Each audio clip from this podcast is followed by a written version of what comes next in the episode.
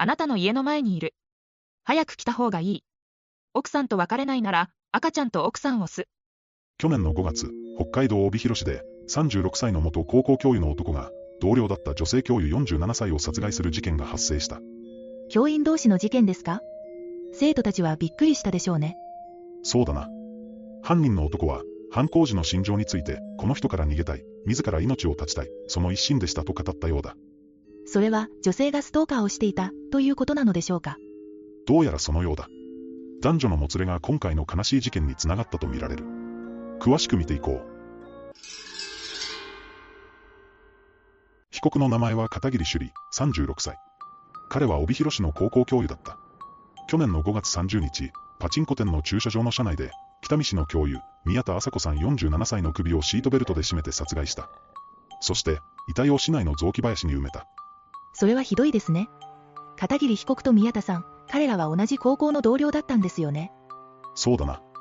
それぞれに家庭があり、妻、夫、子供がいた。だが、2018年から彼らは男女の関係にあった。男性が36歳、女性が47歳なので、11歳差のダブル不倫だ。ダブル不倫。ゲスな話です。そんな人たちが子供たちに物事を教える教師というのも呆れます。そうだな。教師という立場もあり、絶対にお互いバレたくなかったのだろう。それが今回の悲劇にもつながったようだ。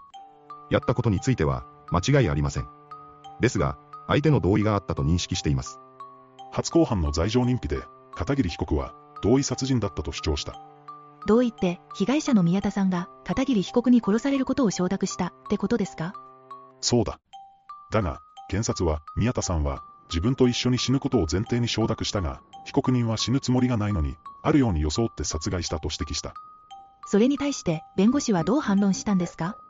弁護士は被告人は同意していると思い殺害に及んだので同意殺人が成立。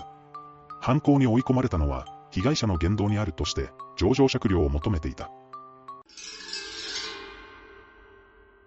後半の3日目13日には弁護士と検察から片桐被告への質問が行われた弁護人と片桐被告のやり取りの中で特に興味深い部分を抜粋して紹介する犯行前の午前4時半ごろ、宮田さんに、もう死ぬしかないと伝えた時の心情は？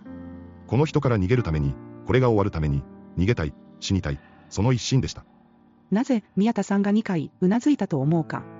私が妻と別れずに一緒にいたこと、妻と子と生活を続けていたこと、別れ話をいつもしていたが、その時はいつもより強く言ったことが被害者にとってショックだったのかなと思った。犯行時の心情は？何も考えられていなかった。余裕がなかったと思います。気づいた時には、被害者の口から血が出ていたのが見えて、殺害してしまったと思った。宮田さんが亡くなった後、自殺を試みたか？考えることができなかった。犯行後、自殺しようと思わなかったのはなぜか？家族との生活を思い浮かべて考えてしまった。家族と一緒に暮らしたいと思ってしまった。被害者が死亡したから死ぬ必要がなくなったのではないか。自分の生活を守るために、被害者を手にかけようとは思っていなかった。死に追いやったのは事実ですし、生き残ったのは事実だったが、騙して相手を死に至らしめようとは、全く考えていなかった。うーん。なんというか、こんなこと言ってはいけないと思いますけど、かわいそうとか、悲しいとか、そんな気持ちがあまり湧いてこない事件ですね。次に、検察と弁護側が12日までに主張した内容について見ていこう。検察側の主張は、片桐被告が2016年に同僚となった際、すでに自身には妻が、宮田さんには夫と2人の子供がいたということから始まる。子供がいるのに不倫って最低ですね。しかも教師だなんて。だな。そして、2018年から片桐被告と宮田さんは交際を始め、片桐被告は妻と離婚するなどと嘘をついて関係を継続しながら、解消も考えていたという。いつか離婚するって、不倫クソ野郎が言いがちな嘘ですよね。だな。そして、2021年には片桐被告の妻との間に子供が生まれ、2022年には帯広市の高校に移動し、解消に向けて連絡を避けるようになったらしい。離婚するという言葉を信じていた宮田さんは、怒り狂ったということですね。そうだ。宮田さんからは頻繁に連絡があり、5月29日には片桐被告が顧問をしていた野球部の練習場を訪問して、片桐被告を問い詰めたようだ。突ですね。火がついたら女性は怖いですよ。そして翌日、被害者の宮田さんは片桐被告の高校に駐車していた車の中が荒らし、隠されていた住所を特定する。あ、行動がどんどん過激になっていますね。片桐被告の煮え切らない態度に我慢ならなかったのでしょうね。そうかもな。片桐被告は、自宅前で待ち伏せされ、車内で妻と別れることを要求された。関係解消も継続も不可能と考え、パチンコ店の駐車場でもう、自ら命を絶つしかないと伝えた。自宅で待ち伏せ、もう逃げられませんね。そして、宮田さんがうなずいたので、自分も命を絶つのであれば、死ぬ気になったと認識したと供述している。その後、一緒に命を絶つつもりがあるように装い、殺害することを決意。後部座席に移動し、お互いの首にシートベルトを二重に巻きつけた。そして、お互いに引っ張り合った結果、およそ10分後に宮田さんだけが窒息死したと。そのようだ。その後、遺体を自分の車に移して出勤し、授業や野球部の活動をこなした。そして、雑木林に遺体を埋め、宮田さんのスマートフォンや車検証を焼いて痕跡を隠滅した。証拠隠滅までしてるんですね。そうだ。検察は、身勝手な動機、経緯に酌量の余地はなく、意思決定が強く非難されると指摘した。一方、弁護側は、片桐被告が2018年に宮田さんから誘われて交際を開始したと主張している。この際、どちらが交際を申し込んだかはどうでもいい気もします。だってどっちも結婚していて、お互いに家族がいたんですよね。どっちも悪いです。そうだな。不倫開始から1年後の2019年、片桐被告は関係解消を望むも拒まれ、被害者の宮田さんはヒステリーを起こす。時には1日で666回の着信があったという。どちらにも同情できないですが、666回の着信があったら、ちょっと怖いかもしれないですね。その後、別れるなら700万円あると話した全財産を払えと要求され、まず300万円払ったが関係解消できず。それでも態度が変わらず、5月29日に野球部の練習場を訪問された。突撃してきた宮田さんを見て、片桐被告はドキッとしたでしょうね。だろうな。そして、5月30日には高校に行くと、車内が荒らされていて、ワクチン接種券から隠していた住所が知られてしまった、という経緯だ。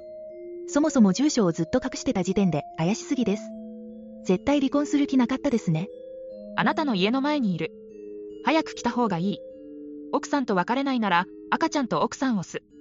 その後、これにつながり、追い詰められた片桐被告は、犯行に及んだ、という経緯だ。そして、もう、自ら命を絶つしかないと伝えると、宮田さんが2回うなずいたので、同意があったと認識して殺害した、と供述している。なるほど。きっと現場は、とんでもない修羅場だったんでしょうね。弁護側は、追い詰められた上での同意殺人だったとして、情状酌量を求めている。この後の裁判は、14日まで被告人質問などが行われた後、24日に休憩、28日に判決が予定されている。次に、この事件に対して寄せられている口コミや反応も見ていこう。これ珍しい事件。お金は騙し取るは、被害者の女の方が悪人では。子供と奥さんを殺すと女に脅されて、犯人は女を殺してしまった。子供と奥さんを守るため、とも取れる。歪んだ愛情の先には歪んだ結果が待ち受ける。地獄や。不倫ダメ、絶対。この二人の教え子が身近にいて北の大地は広いけど世間は狭いと思ったさ。二人とも変な感じは一切しなかった、そうですよ。これは、なんとなく男は、女が悪い。女は、男が悪いって、それぞれ言いそうな事件。うちの会社の W 不倫もどうにかなってほしいわな。不戦で愛を確かめ合ってるクソども。ここまで好きな男に殺してもらったストーカー女、幸せすぎない？これもう被害者だろ。何？不倫しておいて、被害者ぶっているんだ？かわいそうなのは、妻と子供だろうが。うん、いろんな意見がありますね。でも、私も今回は容疑者も被害者も、どっちも不倫していて、どっちも悪いような気がします。もちろん、命を奪う必要はなかったと思いますけど。そうだな。安易に不倫など、してはいけない、ということかもしれないな。当たり前です。このチャンネルでは、実際に起きた事件や、訳あってメディアでは報道されないような情報についてまとめていく。今後もわかりやすい解説ができるように頑張るから、チャンネル登録、コメントしてくれたら嬉しいです。過去の事件を思い出し、一人一人が意識することで、悲しい事件に巻き込まれる人を一人でも減らせる一助となれることを願っている。最後までご視聴ありがとうございました。